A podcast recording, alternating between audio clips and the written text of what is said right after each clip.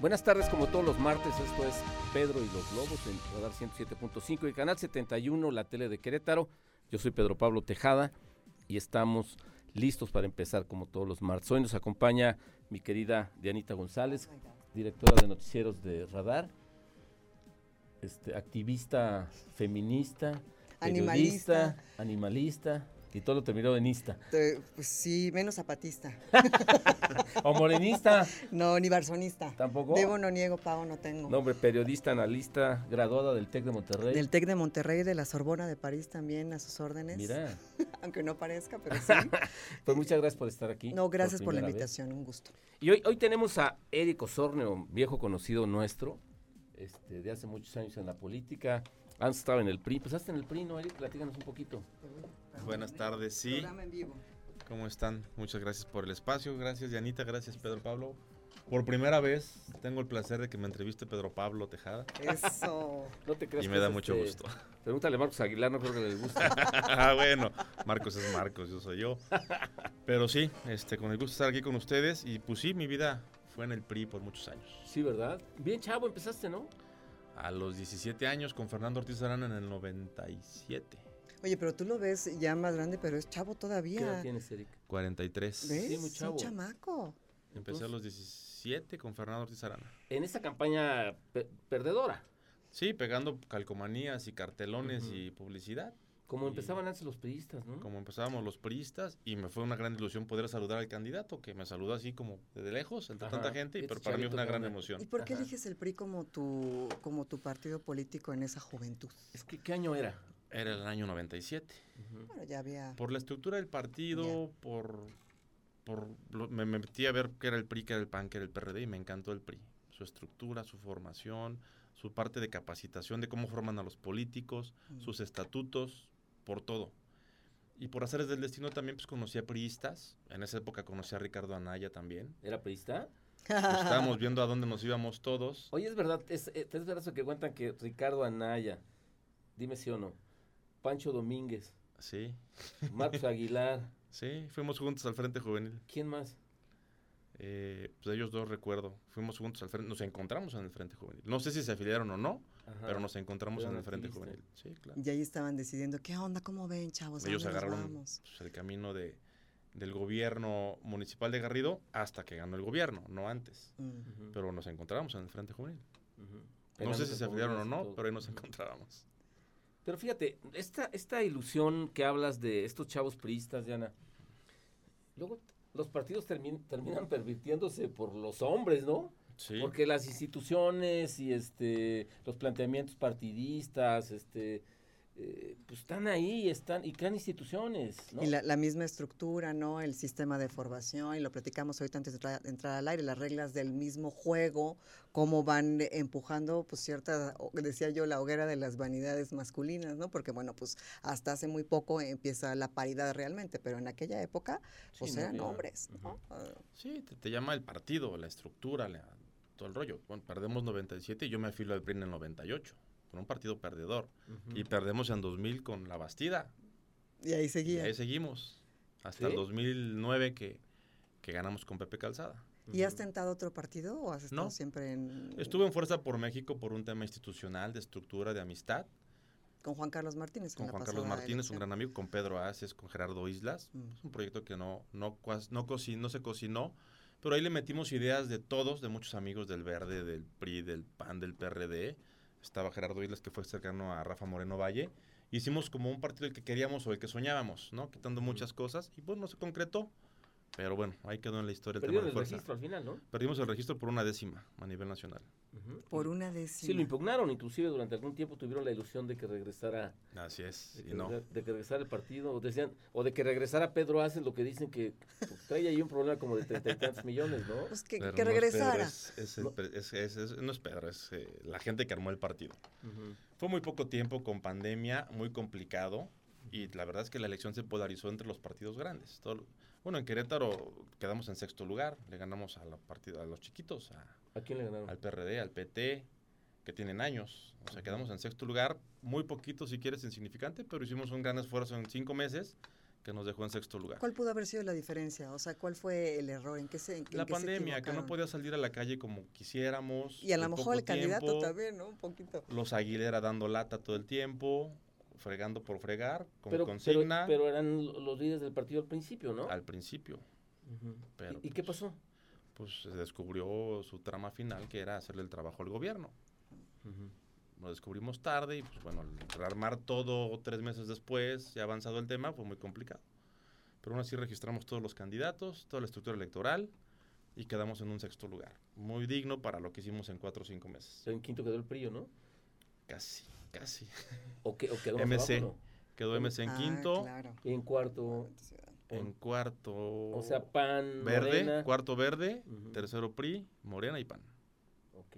Digo, para hacer cinco meses, cuatro meses, este, Oye, con lo que se hizo, con esa, con esa estructura y con ese grupo que se armó, se piensa en un futuro, quizás eh, volver a, a unirse para formar alguna otra organización política. Pues mira, sí, platicamos aquí en, en lo local con Ulises Gómez de la Rosa de redes sociales, con, con el Tocho, Carlos Vega de El PES, y nos juntamos los tres, porque aparte fue una instrucción nacional de los tres partidos. Ya. Eh, nos juntamos en lo nacional, representan 5 millones y medio de votos, casi 6, ¿Eso sacaron? Los tres partidos, que se van a consolidar en Fuerza Solidaria Progresista a nivel nacional. Y en lo local sacamos 45 mil votos entre los tres. Y pues la gente ahí está, confía en nosotros y seguimos trabajando con ellos pues, para ver qué pasa en el futuro, ¿no? Oye, pero en el IEQ tengo entendido que solo está avanzando el de CONI, ¿no? Sí, nosotros no, no, no no registramos. no. registraron aquí. Intentamos registrarlo, nos ganó el tiempo y no registramos Ya, partido por las local. asambleas y todo lo que tiene que hacer. Mucho relajo. ¿Solo en Querétaro no registraron? Eh, ¿Nosotros? Sí, Sí, sí, sí. Solo, o sea, los demás... eh, este, Traen presencia los partidos en todo el país, en prácticamente en 26 estados de la República. Oye, Eric, y háblanos un poco, este, regresando al asunto del sindicalismo, que es todo un tema, o sea, durante tantos años los trabajadores, digo, y hablo de este PRI, bueno, podríamos hablar de líderes este, absolutamente longevos en el PRI, ¿no? Fidel Velázquez, la güera Rodríguez Alcaine, el, el- el papá de Napo, ¿no? Carlos Aceves, Emilio sea, Gamboa, ¿Qué, Pascoe. opina- qué opinas de ese, de, de- de ese primer sindicalismo con el PRI? Y luego nos dirás este, qué diferencia tiene el que están intentando ustedes. Pues mira, así surgió el sindicalismo, surgió del gobierno. Este, con Lázaro Cárdenas se creó la CTM, eh, Que tiene 86 años. por cierto. 86 años. Y así creció la CTM para 1936. controlar las masas eh, laborales y sociales. Y la dieron al Partido Revolución Institucional. Y así caminó por muchos años. Yo me afilié a la CTM, yo empecé en la CTM como líder juvenil de la CTM, con don Ezequiel Espinosa, un gran líder del que le aprendí mucho y le debo mucho. Y yo vi un sindicalismo que me gustó porque era una forma de defender al trabajador real. Yo vi con Don Cheque muchas negociaciones con empresarios para negociar salarios, mejores salarios, mejores este, condiciones laborales. Y era un sindicalismo que se perdió a la muerte de Don Cheque. Ujú. O sea, yo lo viví con él, lo acompañé a reuniones, ahí aprendí con él, ahí conocí a Pedro Aces, que era muy cercano a Leonardo, Rodríguez Alcaine, y me gustó ese sindicalismo, me encantó. De ahí me fui al líder juvenil del PRI, fui regidor por la CTM en 2006-2009 ¿Con quién de alcalde? con Manuel González Manuel Valle. Ujú. Y bueno, fallece Don Cheque en 2007. Eh, me separo de la CTM por quienes llegan a la CTM y porque se pierde la esencia real de la CTM o del sindicalismo que manejaba Don Ezequiel. Oye, ahorita que dices que te gustó esa forma de defender al trabajador y que te gustó esa forma de hacer sindicalismo, pues no había realmente otra, ¿no? O sea, era, era, Era la única que existía en ese momento, Y hasta llegaba una empresa, 2019 sí, que se llegaba una reforma. empresa a Querétaro, y llegaba la CTM o, o la CRO que existía o la FTQ, y era un sindicalismo real, vivo, vigente, donde había un líder sindical, había quien lo asesorara y había relación directa con la empresa y había negociaciones auténticas. No hubo huelgas porque se llegaban a muchos acuerdos y no ha habido huelgas, pero después de eso, pues empezó el outsourcing, empezaron los líderes charros, los, Los sindicatos, sindicatos blancos, y blancos. se perdió el sindicalismo auténtico. O sea, ¿tú sí crees que, que ese sindicalismo este, de origen que tú, que- del que tú hablas, sí le preocupaban realmente los, los, los, este, los trabajadores? Porque vemos, Eric, vimos muchos ejemplos de, de líderes sindicales y te hablo, te puedo hablar de, digo, de- el sindicato petrolero, por ejemplo, ¿no? Este, Rodríguez de Champs, este, el- los anteriores, este que, este que detuvo Salinas, este, Bueno. Sí. donde hay este una gran percepción ciudadana de que, pues, el que se enriquecía siempre el líder, ¿no? y a final de cuentas el trabajador terminaba con el mismo sueldo, explotado, acarreado, manipulado, Bueno, llevado los- los mítines. Los de maestros, no te vayas tan lejos. Los de ¿no? maestros, Sí, igual. sí, sí. Ese es el tema del sindicalismo desde el gobierno, porque era la CFE, Pemex, los maestros, y así funcionaba. Y en el tema de industria, este, me tocó ver con Don Cheque un sindicalismo real, porque eran las empresas grandes que empezaron en Querétaro. Después de los noventa y tantos, empezó a llegar mucha empresa mediana, pequeña y grande, que se perdió el control. Hoy te puedo decir que el 85% de los trabajadores de Querétaro de una empresa no tienen sindicato. ¿85%? Más o menos. El 85% actualmente.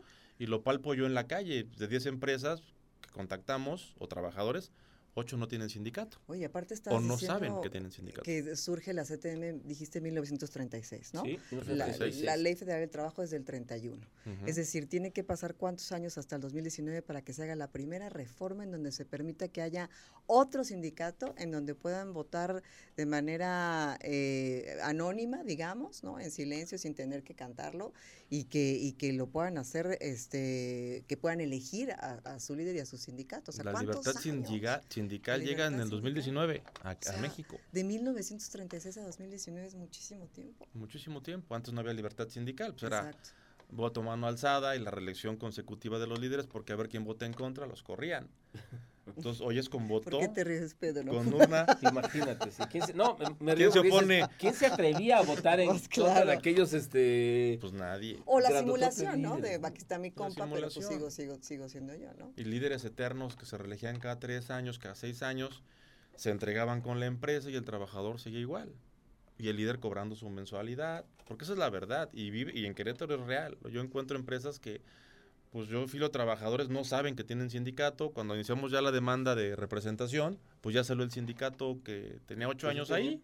Ajá, Pero era blanco, dormido. Era ¿no? blanco, dormido, y así quieren ya reactivar. Y la gente no es tonta, ¿eh? La gente se da cuenta que ahora ya llegó el sindicato y bien bonito, con desayunos y comes. ¿Y dónde estuvieron ocho años? ¿O diez? ¿O quince? Bueno, estamos con Eric Osornio, secretario general de la Confederación Autónoma de Trabajadores y Empleados de México, CATEM, Catem. que nos va a explicar por qué ese sindicato es hoy el bueno. Esto es Pedro y los Lobos, regresamos.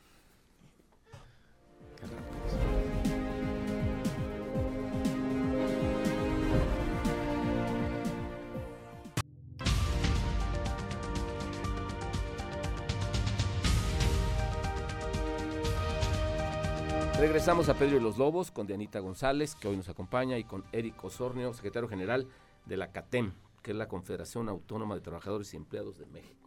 Así es. ¿Por qué es diferente la CATEM y no es este y no tendrá este est- estigma que tenemos de los sindicatos, este pues de los sindicatos este acarreadores, como decíamos este rato, este aprovechados de que eran al final de cuentas los trabajadores terminaban siendo carne de cañón muchas veces en las elecciones, ¿no? Ya lo del pasado. Sí, sí, Pero sí. dinos por qué hoy tenemos que creer que la CATEM, no- tú no solamente eres líder local, sino estás, eres el segundo de a bordo con un personaje con cierta polémica como es Sí. Pedro Aces. O sea, ¿por qué tendrá que ser diferente la CATEM o por qué, ten- o por qué tenemos que creer que de veras es un nuevo sindicalismo y que de veras este, están preocupadísimos por el asunto del, de- del beneficio de los trabajadores? Porque salimos de la CTM odiando lo malo que pasaba en CTM, lo que vivimos y muchos líderes de, de todo el país. Pedro Aces, que estaba con don Leonardo Rodríguez. Está con nosotros Jorge Neira en el Estado de México, hijo de un gran líder setemista, que fue una relación complicada, familiar, pero se vino con nosotros. Y porque nos salimos muchos de la CTM para crear una confederación diferente. Primero, vamos en contra del, del outsourcing y de los sindicatos blancos. Esa es nuestra, nuestra bandera y nuestro postulado principal. No tenemos un sindicato blanco y no aceptamos este acuerdos con empresas de outsourcing de entrada, que eso es lo que ha perjudicado mucho al sindicalismo y pervirtió a la CTM. Este, nos, nos basamos mucho en la capacitación. Nosotros queremos que el trabajador crezca y no se quede siempre como trabajador con un salario fijo, ¿no? Tenemos universidad, tenemos convenios con un programa de la CEP para que puedan tener una carrera, una certificación, puedan acabar la prepa, una licenciatura. O sea, nos preocupamos mucho por la capacitación para que el trabajador progrese, no se quede solo donde está. Buscamos mucho la relación con la empresa para proteger a la empresa sin sacrificar al trabajador, que es lo que muchos no hacen, ¿no? Muchos protegen a la empresa fregando al trabajador. Nosotros buscamos la medianía que marca la ley y que ha marcado la ley laboral toda la vida, ¿no? El justo equilibrio entre la empresa y el trabajador. Queremos que las empresas se queden, que estén protegidas, pero que no sacrifiquen al trabajador, ¿no? Eh, la mano de obra es bien importante. Una empresa sin gente, pues no camina. Y la gente sin chamba, pues tampoco camina. Entonces tenemos que buscar el justo equilibrio que se perdió en el camino. Y eso es lo que nos hace diferentes. Buscamos siempre proteger al empresario, que se quede, que tenga, pues le invirtió lana en, en su empresa. Queremos que funcione, pero queremos que el trabajador esté bien, que tenga una jornada estable, un salario decente, decoroso, que no lo exploten. He encontrado en Querétaro, ni te contara las historias que he encontrado Sí. de explotación en Querétaro en el siglo XXI. ¿Cómo qué has encontrado? Pues, violación a derechos humanos, acoso laboral, este, empresas que no les dan ni agua ¿En para tomar? En empresas locales, muchas coreanas. Y lo que hemos detectado aquí, y Mauricio Curi lo dice, hay empresarios y hombres de negocios. El empresario procura a su gente. El hombre de negocios viene a hacer dinero y se va. Y en donde hemos encontrado hombres de negocios, pues traen al trabajador muy amolado, muy fregado. No Y les que- importa que, pro- que progrese o que crezca. Si regresamos un poco a la historia y hablamos hace rato de fechas, o sea, este, este país, como muchos otros seguramente, pero tiene una deuda grande e histórica, como la salud, ¿no? Es el mismo caso que la salud, también la cuestión laboral, ¿no? Entregarle a la gente un trabajo digno y, y si vemos que, que la última reforma del 2019 no toca temas trascendentales como por ejemplo los cambios en la expectativa de vida, ¿no? Esa ley de 1931 era mucho del trabajo físico, ¿no? De que vivíamos este máximo 50, 60 años y ahora con toda la revolución tecnológica que los trabajos son mucho más a veces intelectuales, ¿no? ¿Por qué a los 60 años ya se acaba tu tu proyecto de vida laboral, ¿no? O sea, has- hay una deuda grande que no se ha adaptado y que a ver quién se avienta también ese, ese torito de reformar la ley del trabajo, la ley federal del trabajo, ¿no? O sea, ya está obsoleta completamente. Absolutamente, ¿no? ¿no? Absolutamente. Y te digo, hasta el 2019 se reformó la ley y se decretó la libertad sindical, que estuvo congelada muchos años, la reforma en, en el Senado y en las cámaras. ¿Qué, qué quiere decir libertad sindical para que la gente que nos... Bien sencillo, hoy el trabajador tiene que votar en una urna transparente con voto libre, directo y secreto por su líder sindical, que antes no existía. Y mejor aún, hoy el trabajador tiene que conocer su contrato colectivo, leerlo y votar si está a favor del contrato. Quedaron atrás aquellas negociaciones entre el líder sindical y la empresa, que las registraban en una junta de conciliación de arbitraje y se quedaba y el trabajador nunca se enteraba. Hoy el trabajador tiene que conocerlo días antes de la asamblea y votar si está de acuerdo o no Y si vota que no, pues no se registra el contrato. Está el caso de General por Motors. más que el líder pueda estar coludido con la empresa o con quien sea, ¿no? Así es, le dan el poder absoluto al, líder, al trabajador, no al líder sindical. Eso es bien importante.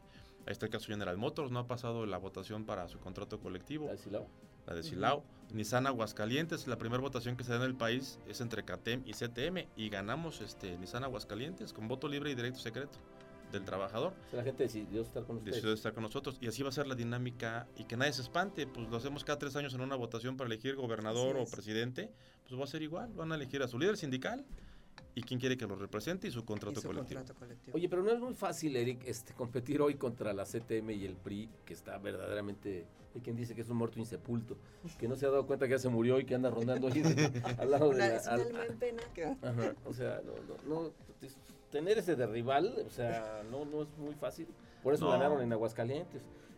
por malos líderes, pero la CTM tiene buenos líderes, pocos o muchos que quedaron bien fortalecidos con la escuela que tuvieron del viejo eh, CTMismo, de donde se quiere Espinosa, y hay empresas muy sólidas donde el sindicato es fuerte y lo tiene CTM. El trabajador está atendido, tiene prestaciones, y ahí va a ser difícil entrar, pero te puedo decir que el 80% pues, está sin un respaldo real, este, sin una dirigencia o un sindicalismo fuerte.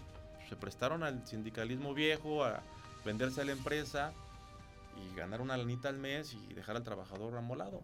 Pero si hay un, un sindicalismo fuerte en algunas partes de CTM y que se le reconoce a CTM, tienen un- unos buenos líderes en algunos Oye, Eric, lugares. tocas un punto importante. ¿Qué, qué hacer o qué hace, qué hace CATEM? O sea, cuando llegas a una empresa coreana y ves que hay verdadera explotación este, con, con- con empleados mexicanos, ¿no? O sea, tú decías, no les dan agua, eh, horarios este, extendidos sin pago, etcétera, ¿no? O sea, ¿qué, qué- qué tienes que hacer con los sindicatos? Pues tenemos que convencer a la gente. Si yo no afilo a la gente no puedo hacer nada. Ok. Hoy gran parte de todo esta ma- está en la gente. La reforma laboral dice que con el 30% de firmas tú puedes entrar a representarlos como sindicato. O sea, Si yo- sí, le, sí le tienes que chambear. le tenemos que chambear y convencer a la gente. La gente tiene miedo, porque cuando empiezan a afiliarse o a hacer algo, los corren. Y traigo ahorita como seis demandas de reinstalación de gente que han corrido. te pongo un antecedente. Ayer en el campanario que estamos afiliando a los trabajadores del campanario, ya me corrieron a dos. ¿Trabajadores de qué? ¿Del De condominio? limpieza, de seguridad, de mantenimiento. ¿Pero de las casas? No, de afuera, de todo el, el fraccionamiento del campanario. Y ahorita pues ya se hizo público, ¿no? Pero vamos a defender a dos trabajadores que por estar haciendo el tema del sindicato ya los despidieron. Entonces la gente tiene miedo. O sea, quieren superarse, quieren mejorar, pero la costumbre Claro. o la tradición es que pues, el que se mueva lo corren. Y eso tarde o temprano lo tienen que entender las empresas. Ya Ahorita- no pueden seguir actuando como antes, ¿no? Tienen que dejar crecer la vida sindical y les conviene a las empresas porque fortaleces la productividad, evitas la rotación, generas otro ambiente. Pero también las empresas tienen miedo al sindicalismo que va y los explota y les pide dinero y, y es un Sí, tema pues que hay que ir... muchos años, son muchos de años. todos estos. Y Bueno, decir- veo empresarios que tienen miedo de recibirme porque dicen que el sindicato por sentarse era una lana.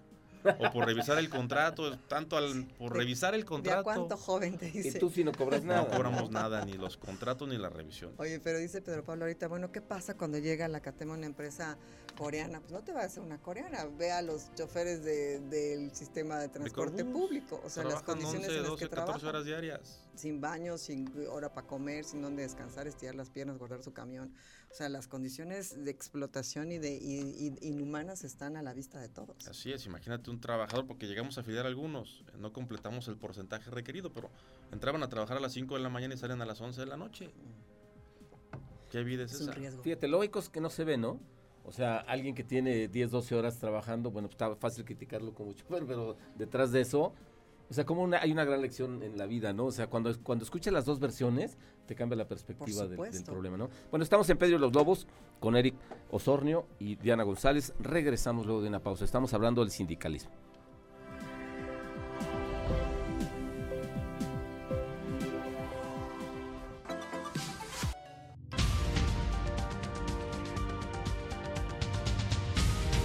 Regresamos a Pedro y los Lobos en el 107.5 de Radar News y en el canal 71 de, de la tele de Querétaro. La tele de Querétaro Radar TV, también por streaming en Facebook Live, estamos como Radar News Crow y por supuesto también en iHeartRadio, la app Radar FM, www.radarfm.mx. Bien, Diana. Ya está.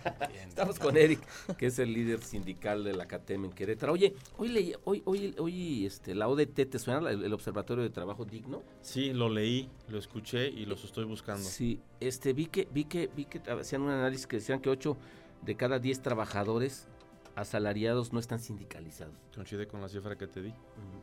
Y los estoy buscando porque nosotros abrimos una oficina en Washington. Dicen que son 29 millones en país. Sí, sí, seguramente. Coincide con la cifra. Y Querétaro seguramente está en los primeros lugares de trabajadores sin sindicato. Ujú. Y este, los estoy buscando porque queremos hacer algo con ellos. Nosotros abrimos una oficina en Washington. Nosotros tenemos mucha Sí, comunicación. te vi, con- por allá, ¿no? Fuimos a abrir una oficina allá, la primera oficina sindical mexicana en el extranjero, en Estados Unidos, a, dos- Físicamente está con, a una cuadra del Capitolio. con teléfono, con dirección. con Todo, a una cuadra del Capitolio en el Hall of States. Oye, pues invítanos a conocerla, Como man. quieran. Llévanos. Y- Queremos afiliarnos, pero allá. Y muy de la mano con la Embajada de México y con el? Departamento del Trabajo de Estados Unidos. Porque Ajá. el Departamento del Trabajo de Estados Unidos va a estar muy observante de que se cumpla con la reforma laboral, que fue condición para el Tratado de Libre Comercio.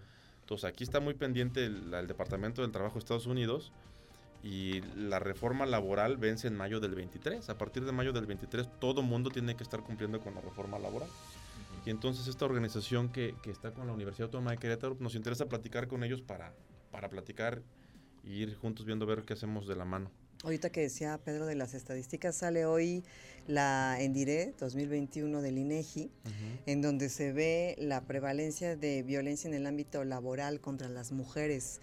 Los datos son escalofriantes, ¿eh? O sea, eh, aproximadamente un 27.9% nacional de- del porcentaje de mujeres en edad laboral o arriba de 15 años realizando alguna actividad de trabajo y, y la verdad es que es, es eh, pues preocupante, ¿no? Esta, este nivel de violencia en los espacios de trabajo, la cual incluye obviamente violencia psicológica, física, sexual, discriminación y bueno, hostigamiento, acoso y todo lo que sea ahí. Sí, y es real, o sea, si encontramos, este, cuando entramos a afiliar gente y empezamos a platicar con ellos, pues hay mucho acoso de sus jefes inmediatos. Ahora Querétaro en no está lejos, para hombres y mujeres. Estamos en el tercer lugar en este tipo de violencia en el ámbito laboral, abajo de Chihuahua y Aguascalientes. ¿Tercer lugar? ¿Es acoso? Sí, no, es este prevalencia de violencia en el ámbito laboral contra las mujeres de 15 años. Mira, ahí está el mapa, lo podemos ver en Radar TV, la tele de Querétaro. La media nacional es 20.8 y Querétaro está en 24.6. Híjole, pues qué dato, ¿no, Eric? Sí, y, y es real, ¿eh? Encontramos mucho acoso. Fíjate, las empresas tienen miedo al tema sindical. Y el 70% de lo que encontramos de molestia en el tema sindical es el maltrato de su jefe inmediato al trabajador. La grosería, el, el grito, el exigirles como si fueran esclavos. Y eso está pasando en Querétaro. Y esa paz laboral de la que hablamos en Querétaro, pues es muy fingida. O sea, tú lo ves en tierra, en la realidad, y pues todo está este, como legos, armaditos, donde se caiga uno, se cae todo. Pues ese argumento es, se dice en base a que no ha habido huelgas, ¿no? Pues sí, pero, no hay huelgas razón, porque me la gente que tiene miedo. Debajo de la alfombra Sí, hay una cantidad de basura como Sí, o porque este, no hay denuncias a lo mejor, ¿no? porque la gente tiene miedo. Exacto. Si denuncias, pierdes tu trabajo. Haces un sindicato, pierdes tu trabajo. Y hay muchos empresarios, como dije, hombres de negocios que vienen a hacer dinero, no vienen a, a generar progreso, productividad para la gente, vienen a hacer dinero y se van. Entonces sí hay un tema grave en Querétaro también el tema es- laboral. Eso que hablas de los hombres de negocios es un tema que no se ha reglamentado y que la estructura económica, a menos que tú pienses lo contrario, Pedro, eh, de, de- de Querétaro como tal, la entidad federativa, es inversión extranjera directa, ¿no? O sea, buscamos inversiones. Pero dentro de esas inversiones, ¿cuál es el precio que pagamos justamente por esas condiciones también de trabajo? Bueno, y uso de recursos, otras cosas, pero particularmente en materia laboral, dices, pues con tal de que vengan y que se queden como sea, ¿no? luego, el contraste es muy, es muy duro, ¿no? Porque dices, este, bien, estos hombres de negocios hacen empresa, crean 3.000 empleos, pero resulta que pues, son estos coreanos que tratan mal a nuestras gentes. Luego resulta que tienen pésimos sueldos. Entonces dices, o sea. ¿dónde está, dónde está el asunto? O sea, crear empleos, tantos, o sea, es un asunto de cantidad o de calidad, ¿no? Exacto. Debe ser un asunto de calidad. ¿Para qué queremos tantos mal pagados? Samsung es un ejemplo de ello. Samsung tiene un sindicato blanco de muchos años. Estamos afiliando un poco a poco, pero la gente tiene miedo porque la corren. Y la mayoría de los trabajadores de Samsung no son de Querétaro, vienen de Tabasco, vienen de- del sureste. Entonces te enteras de muchas cosas ¿Por qué del, del sureste? porque aquí no, la gente no quiere trabajar por el sueldo que tienen en Samsung. Ah, Ah, ok. entonces prefieren traerse. Entonces traen gente fuera, este, tienen casas, rentaron un eh, desarrollo completo para darles vivienda. Tienen ciertas prestaciones, pero pues hay muy maltrato este, de sus jefes superiores inmediatos. eh, les cambian los horarios como quieren. No les dieron vacaciones en diciembre porque había que trabajar. Entonces no fueron a ver a sus familias y hay molestia, pero es bien difícil esa molestia canalizarla a poder entrar a hacer un sindicalismo. Porque hay un sindicato que los amenaza, que no los defiende, no recibieron sus util- utilidades completas. En fin, hay muchas cosas y es una empresa coreana. Oye, ¿y qué no con el con el Temec eso se iba a regular, ¿no? Con otras eh, con que, otros niveles, menos, con los este, observadores estos. Homogenizar con, con las condiciones de ley. Las Estados más altas, Unidos, ¿no? Sí, se tiene Los que, y esa es la altos. parte que está haciendo la reforma laboral y que es una tarea de todos, de las cámaras patronales, de los sindicatos y del gobierno. Oye, pero mira, los trabajadores están, están en una, están en un asunto, en este between complicado, porque o hay aquel sindicalismo este anterior que este, los ya dijimos, los, los- los- los utilizaba tal vez. Ujú. O hay esta parte hoy con nuevas opciones de sindicalismo, pero que la gente, este, con esa experiencia que trae, este, con ese estigma que trae, pues hoy tiene un gran miedo a, a- a- a- asumir este, nuevas opciones de, sindi- de sindicalismo, ¿no? Tienen miedo. Entonces Yo- dices, bueno, o me quedo acá este, explotador, No o me estoy. quedo con el miedo, ¿no? Y, y, eh, no sé, de 10 gentes que he platicado de que vamos a armar un sindicato, 8 me han dicho, ¿y no nos va a vender? Pues es- esa es la consigna que traen, de puta. Ya lo hemos hecho varias veces, pero pues nos traicionan y a la mera hora terminamos sin chamba, el líder negocia algo y no lo volvemos a ver en la vida. Y es De 10, justificable, 8 ¿no? Gentes me han dicho, no nos va a vender, usted no nos va a vender. Pues, así está, es- así está el tema, en la calle. ¿Y qué hacer ante ese panorama, Eric? Pues no está tan sencillo, ¿no? Pues no, trabajar. O sea, digo, este, crear un sindicato y ponerse a chambear en estas condiciones, me parece... Es que la gente se anime, que pierda el miedo, porque hoy tiene la libertad que le da la ley de elegir a su líder, elegir a, a su contrato colectivo y su sindicato. Y hoy la ley los protege. Si corre un empresario, un trabajador por pertenecer a un tema sindical, no se le acaba la empresa en multas. O sea, la ley lo protege. El tema es que la gente no sabe y que tiene mucho miedo. A mí me costó mucho trabajo entrar a muchas empresas a afiliar, pues porque el trabajador dice, pues es que siempre no la hacen. Y es la verdad, el líder logra lo que quiere, negocia y se va.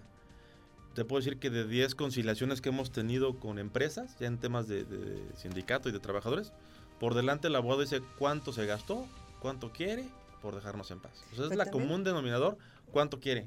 Pero justo lo decíamos hace rato, ¿no? O sea, ¿cómo puedes comparar del 2019 para acá? ¿Son tres años? Tres años. O sea, tres años en comparación con 70 años, es muy complicado cambiar toda esa estructura mental y esa violencia eh, sistémica que ha sufrido por generaciones y generaciones. Entonces, eh, va a tomar tiempo que, Sí, se haga tiempo. esta nueva conciencia. No es imposible, pero sí va a tomar su tiempito. Va a tomar tiempo, es mucha comunicación y que el trabajador empiece a ver que es de de veras el que tiene un voto para decidir, no quiero estar con este, quiero estar con este, o no quiero estar con ninguno, porque también esa posibilidad existe, que el trabajador diga, no quiero ni un sindicato que me represente, yo solito me represento, existe la posibilidad. Entonces va, va a tener que ser con mucha información para el trabajador y que vea la fuerza que hoy tiene con su voto de elegir sindicato a su líder y su contrato colectivo. Oye, y me llama la atención otro dato del Observatorio de Trabajo Digno. que Decía que, y ve ahí la perspectiva de los chavos, decía que eh, nueve de cada 10 empleados no, no les interesa estar en un sindicato. Sí, así es. También no les interesa porque pues saben que el líder nada más negocia por ellos y se enriquece a costa de ellos.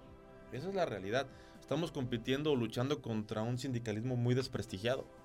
Como tal, la empresa no nos quiere recibir porque son del sindicato, Dios nos libre. Sí. El Ahora trabajador viene el tiene sindicato, miedo. cierren las puertas y recojan. Así es esa es la verdad. negativa, sí, O sea, claro. estamos luchando contra un tema muy desprestigiado que no es fácil y es muy complicado el poder que nos escuchen. Ya cuando el empresario nos escucha, y ve, ve lo que tenemos, pues ya cambia la visión y la perspectiva. Pero el tema es poder entrar y que nos escuchen. Oye, en sindicato y cierran las puertas. Sí, como viene Satanás, va. Oye, al ratito nos platicas de que estuviste en la Organización Internacional del Trabajo allá en Suiza. Sí. Eh, pues, ¿qué, ¿qué viste? ¿Qué otras condiciones hay en los otros países? ¿Qué fue lo que se vio a nivel internacional? sí. Des- después del corte ya. me dio la Claro. instrucción. Regresamos después del corte, estamos en Pedro y los Lobos, lo- y los Lobos con Eric Osornio. Regresamos.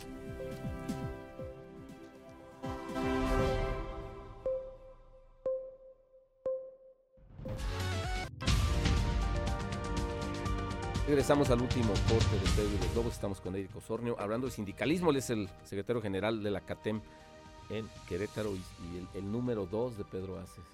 Que eso, ¿Eso es bueno o malo? Es muy bueno porque es un queretano en una posición nacional que la verdad he tenido la oportunidad de ver 10 gobernadores en lo que va del año. Este, No te nos caigas. de estar con la Secretaría del Trabajo Federal, de ir a muchos foros sobre el salario mínimo, de estar en Has relación. viajado. Hablamos de un viaje aquí, Diana, que te quería preguntar. Ah, sí, anduviste en, en Suiza, ¿no? Así en, esta, en una convención internacional. La 110 Conferencia Internacional del Trabajo, donde van 180 países, van representantes del gobierno, ¿De de, los México gobiernos, fue? van representantes de las empresas y de los trabajadores. De México fue una delegación de 10, Pero de CATEM.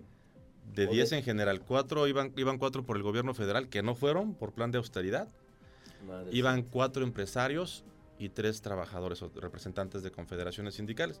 Solo fuimos Pedro y yo a la 110 Conferencia Internacional del Trabajo. Oye, ¿y otros más. sindicatos? No fueron, Solo no ustedes dos. Wow. Solo fuimos dos de 10 mexicanos a representar a México y es un foro impresionante, padrísimo. Están 180 países. Conocí al secretario del Trabajo de Kenia, al de Argentina. Y al final del día ahí se definió que va a haber protocolos para la seguridad en el trabajo, porque el. COVID no estaba previsto y lo que se acordó en esa gran asamblea internacional fue preparar protocolos para la seguridad eh, y salud en el trabajo. Tiene que haber ya a partir de ya protocolos en cada empresa sobre el tema de salud y de seguridad que pues, hemos encontrado muchas empresas que no cumplen con los mínimos de seguridad, para empezar. Como las empresas de seguridad privada. Para empezar. Y ahora hay que empezar a ver los protocolos de salud. Claro. O sea, es un tema muy padre estar ahí representando a tu país, una confederación. Y bueno, pues una experiencia muy padre. Oye, ¿y Para el un servidor. sindicalismo mm, este, a nivel mundial cómo está? O sea, si hay países muy avanzados en, en este asunto. Sí, fíjate que sí. Y a mí me sorprende el sindicalismo de Estados Unidos. Ahí sí, sales a las 6, sales a las 6. Porque el sindicato está atrás del trabajador. Trabajas dos horas extras, te pagan al doble dos horas extras. O sea, hay un sindicalismo muy fuerte. Ajá. Este, no sé, eh, tenemos eh, relación con, eh, con Polonia, va a venir Les Valesa, Ujú, Que Ah, fue líder sindical y presidente. fue líder sindical, va a venir a un evento con nosotros en noviembre al Auditorio Nacional. Este, y también allá son sindicalismo muy fuerte. En Alemania, también Pedro tuvo la oportunidad de ir a Alemania, me platicó, hay un sindicalismo muy fuerte. Y pues sí, tú ves que hay sindicatos en otros países que se respetan porque han hecho las cosas bien y el trabajador reconoce a su sindicato, a su líder. Y hay un respeto donde en Estados Unidos cuando abrimos la oficina le dijimos al trabajador nos vemos a las 7. Dijo, no, yo salgo a las 6. Hasta mañana. y no hay poder humano porque Y que lo haga. el sindicato lo Y respalda. qué bien, ¿no? Y qué bueno, sí, qué bueno. Entonces eso tiene que hacerse en México, porque aquí pues está muy perdido el tema. Oye, Eric, el asunto de, digo, ustedes, este, desde luego que desde la creación del- de, de Fuerza por México los alineaban en el asunto de Morena y decían que inclusive este partido era parte de esa, de ese combo, ¿no? Hoy, hoy, de cierta manera, a la CATEM se le ubica en Morena. ¿Sí realmente son morenistas? ¿Sí son No. pro presidente de la República? ¿No hay que tenerles miedo por eso? No, fíjate que desde que O hicimos... aplausos, ¿no? Digo, habrá No, desde que hicimos la confederación por estatutos, si bien en los estatutos somos una, somos una organización autónoma, no pertenecemos a ningún partido político. Y en la federación o confederación nacional tenemos gente de todos los partidos y de todos los colores. Y tuvimos candidatos en todos los partidos y todos los colores. A muchos se nos ocurrió hacer un partido político por lo que empezamos a ver mal en el PRI, en el PAN, en todos los partidos. Y creamos Fuerza por México, que no se concretó. Pero bueno, este, la CATEM no tiene partido. Tenemos buena relación con el presidente de la República, sí, con todos los gobernadores del país. Yo me he sentado con Pedro y con los gobernadores del PAN, los del PRI, los de Morena, y con todos hay muy buena relación, porque así tiene que ser la vida sindical. No podemos cargarnos como en su momento fue el PRI a la CTM, porque tampoco puedes obligar al trabajador. La verdad, el trabajador no es tonto. Si le dices que vaya a un meeting, pues a lo mejor va porque lo obligaste y si no le descuentas el día. Híjole. Pero no lo puedes obligar a votar por alguien. Y ya no, ya no va. Ya no va. O sea, ya a la hora de estar frente a la urna, me parece que es un asunto personalísimo Claro. y sí, puede este, tomar las despensas, puede contestar encuestas Exacto. diciendo que voy a votar en favor de Tiene PRI, su del PAN. libertad. Y a la hora de estar ahí, Ya es personal, o sea, claro. es absolutamente Sí, ya no es como antes, ¿no? Esas grandes masas que llevaban. Y aún ahí, ¿no? Eso, eso acarrear a la gente me parece Sí. que ya no. Nosotros no lo hacemos. Dejamos, hay libertad sindical y política en la CATEM, entonces el trabajador puede decidir estar o no con nosotros y puede decidir libremente con qué partido quiere estar. Oye, Eric, pues vaya este esfuerzo que tendrás que hacer para afiliar gente aquí, porque si tienes que ir a tocar muchas puertas. Muchas. que de veras hay una gran preocupación por, los- por defender los derechos de los trabajadores que bastante falta les hace y que una lucha diana por, por tener mejores condiciones, mejores sueldos, que le hace falta también ese Querétaro este, que quiere ser tan pujante como él. Y que la gente lo dice en los comentarios cuando se hacen algunas ferias de empleo, dicen, pues sí, pero ¿a qué sueldos o a qué condiciones, no? Entonces, y hay una gran precariedad, se han recuperado algunos de los trabajos que se perdieron durante la pandemia, cortinas que se bajaron, emprendedores que no pudieron continuar, pero, pero sigue esa precariedad en, en las condiciones laborales y también en, pues en todas las condiciones en general. Entonces, es un gran esfuerzo multifactorial y pues si la gente quiere tener un contacto con, con ustedes, ¿cómo pueden encontrarte, Eric? Sí, en el Facebook, CATEM Querétaro, este, o mi teléfono 4421-190067, lo repito, 4421-190067 es mi celular personal, yo lo contesto. Eh, cada que he venido a entrevistas lo doy y la gente me escribe saliendo del programa, ¿eh? A Y ver, hemos agarrado varios Ay, sí. temas. 4421-190067. Yo le diré a la gente que no tenga miedo. La verdad que hoy la ley los protege. Hacer un sindicalismo hoy no es malo. Al contrario, es una representación leal, real, legal, para poder tener un portavoz con la empresa y poder buscar mejores condiciones para todos y un justo equilibrio. Y yo le diré a los empresarios, no tengan miedo a tener un sindicato, un sindicato bien armado, en forma legal, que representa el interés genuino de los trabajadores. Y eso va a elevar la productividad, de evitar la rotación, vamos a tener mejor armonía y Querétaro va a caminar mucho mejor. Oye, y ahí viene la- el voto para el- aumentar los días de vacaciones, ¿no? También eso va a estar interesante. Va a estar qué, interesante. qué- qué sucede en ese aspecto. Si los patrones dicen que sí. Vienen muchos temas más. Yo tuve la oportunidad de estar en el Senado en la reforma y la reforma iba muy bien platicada y fue fast track por el Tratado de Libre Comercio. Pero Salud vienen muchos temas en el pendientes. trabajo, el TME, bueno, Vienen muchos temas cosas. pendientes. Bueno, muchas gracias, Eric. Sí tienes Gracias. que una gran responsabilidad y le vamos a preguntar a los trabajadores a final de cuentas cómo te portaste. Gracias, Diana. Gracias a la producción Ángel Sánchez, Ángel Sánchez y David Castellanos, el famosísimo chino. Nos vemos el próximo martes. Estamos en Radar 107.5 y en el canal 71 de TV. Bye.